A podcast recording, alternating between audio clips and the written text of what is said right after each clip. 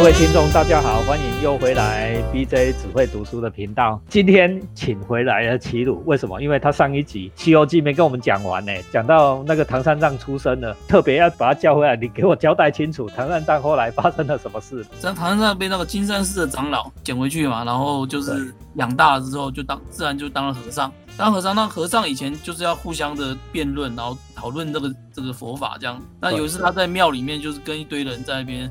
讨论佛法，那唐三藏很很聪明啊，从小就很聪明，十八岁他就敢敢去跟人家说法了，跟一些比他年纪很大或者是更早进来的这些人谈论道理。可是他又很聪明，然后又而且他从小就在庙里长大，耳濡目染，讲的佛法非常的精深，非常的有道理。家人就是辩论就辩不过他。那其中有一个就是有一个有一个野和尚，一个没品的和尚嘛，然后讲输了，讲输了之后就开始。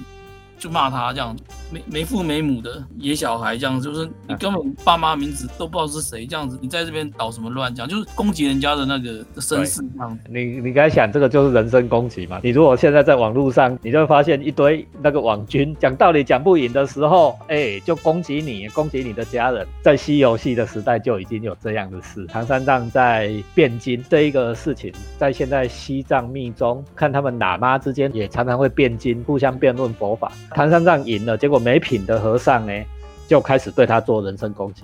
玄奘当时才十几岁嘛，十八岁刚剃度，讲就很伤心啊，就是人家说他没父没母，他就哭着跑回去找那个收养他的这个住持长老。那柱子看他这样哭着回来也难过，然后就说好了，这样子事到如今我也只好跟你讲了。他就回去找出那个血书，当初跟他一起包着找到的那个血书，然后这个事情，因为上血书上面有名有信嘛，就是英文胶嘛，写交代他的一些这样。对，他就说好吧，那你就去去找你妈妈这样子。结果玄奘有了这个线线索之后，他就假装成化缘的和尚呢，一路就跑来江州，找到这个州长府的门外，然后就在那边大声的念经化缘这样子。然后这时候呢，英文胶。那前一天晚上也做一个梦，就梦到那月缺在演什么什么。他这时候听到外面有人在大声的念经，那声音都会传进来，派人去问是怎么样啊？说外面有和尚，他说。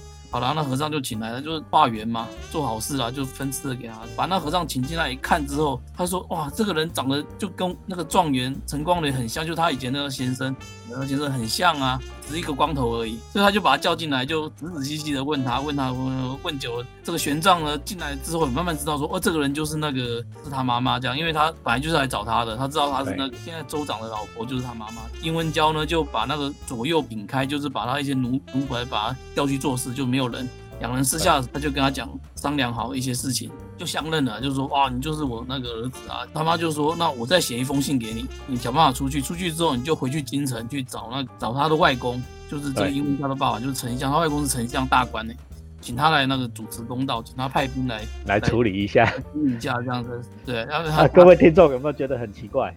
虽然玄奘在金山寺长大，殷文娇也在刘洪家哈，就是那个周转家哈，也过十八年，这中间都不会想说要去找他自己的丞相爸爸主持公道哦，所以这个女人的心也是很难猜度。你是被贼所逼嘛？被贼所逼。结果你十八年间，你还把自己的儿子送走，你还受苦哦，你还想念你儿子哦，被贼所逼，你居然不会想说你要去找你丞相老爸，这是不可思议，女人心的复杂度哦，就在这里。这里其实我自己的我自己想的是觉得说，其实就是上一集有讲过嘛，这个刘洪虽然是个坏人，就是杀了谋夺这个地位这样，可是刘洪对殷温娇搞不好非常好。所以说他们两人之间可能慢慢其实是有点感情。所以说你想说十八年嘛，他怎么十八年连个信也没有寄回去？只要随便写回去讲就知道了。他怎么没有写？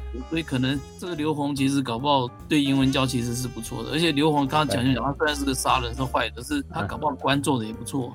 就是人很复杂啦。我们再继续说回玄奘这样，玄玄奘就回去就回就准备上京嘛。在过程之中，哎，又遇到他那个他的奶奶，就是刘二的妈妈。哎，之前有讲过，他不知道有没有忘记他，就是不是他妈妈生病 留在那留在客栈，哎，对不对？但是呢，这么久了，他钱早就花光，就是后来他其实就变成一个。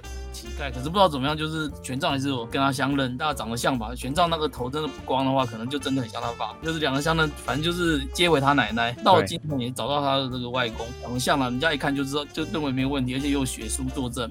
丞相马上就奏请皇上出兵，然后就去把这个假州长刘洪给抓回来。抓了之后呢，就决定要帮这个这个状元这个陈光蕊报仇嘛，就人就把这个刘洪抓起来之后，抓到这个洪江河边要去。当场杀死他，然后祭拜这个陈光磊。我记得是剖心刮肺啊，就是你没肝没肺的人啊，把他活剖了哈，然后心肝丢到河里面去祭拜陈光蕊。接下来这一段就是我们写小说常常讲的一句话，就是小说起飞的时刻。杀了这个刘洪之后呢，这个殷温娇就准备要投河，就是要殉情。这时候呢，他正要投河的时候，就看到水面上飘起了一具尸体，就是那个陈光磊。哎，这时候接回来以前的伏笔了，没有？之前不是有个插曲说龙王把这个陈光磊救起来？那龙王为什么救他？就是因为他他因果报应，他之前陈光磊救了这个龙王嘛，龙王就趁机就把这个陈光磊的尸体扶起来，就把他的魂魄给送送进这个体内去。殷文娇把这个尸体捞起来之后，捞到船上之后，本来就是看着他，本来要哭的，结果没想到那个看到尸体居然胸口开始喘气了，就活回来了。这样到这边的时候，就等于说就是一家团圆了，就是玄玄奘这一家人，就是爸爸也复活了。妈妈救回来了，然后玄奘一家团圆了，开开心心的回到京城。这是故事的第二转折点，小说起飞的时刻啊！过来发生了什么事呢？故事一般写到这边的时候，就算是就要结局了哈，一般要这样解，大团圆了嘛。对。但是呢，我念一段《西游记》里面的原文：唐王准奏，就是有人报请他们怎么样，这些人怎么接下来下场怎么样啊？唐王就准奏，然后命升陈二为学士之职。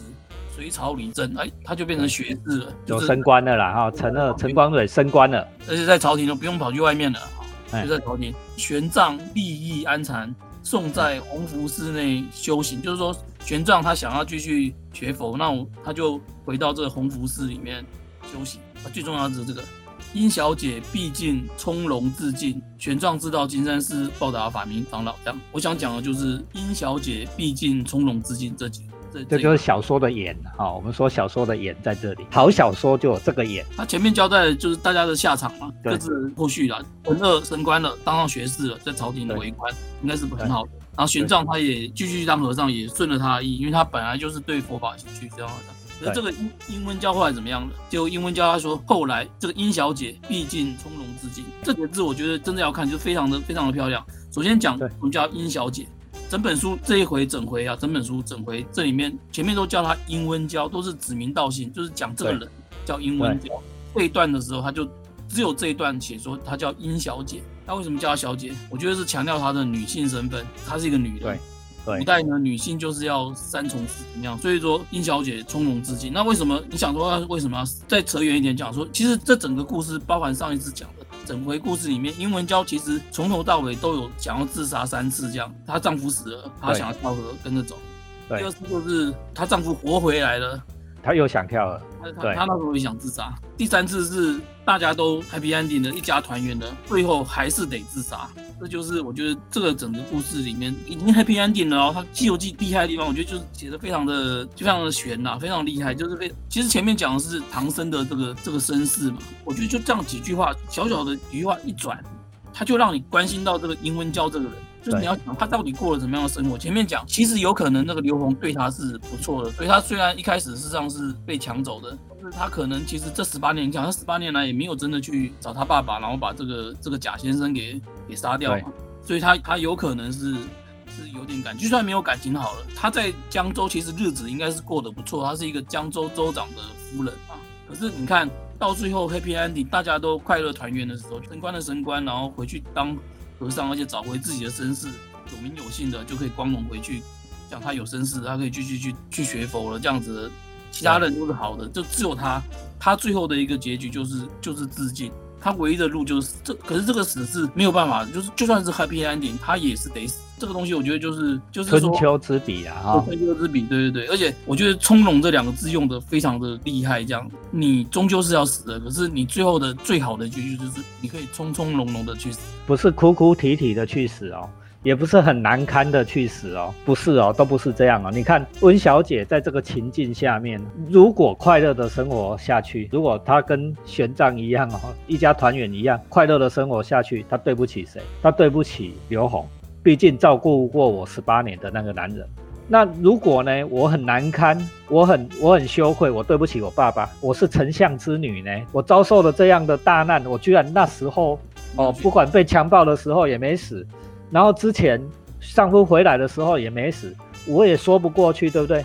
温小姐在那个时刻已经无路可走了。无路可走的人，还可以从从容容的，就从容这两个字，齐鲁讲得非常好。这里的演是从容这两个字，毕竟从容啊四个字，最后毕竟是最后嘛，对不对？从容是从从容容，他就自尽而死，不喜不悲，已经到了那个佛法很高的境界。不要忘记了，《西游记》在写佛法，他已经参透了人生的真相，人生的真相。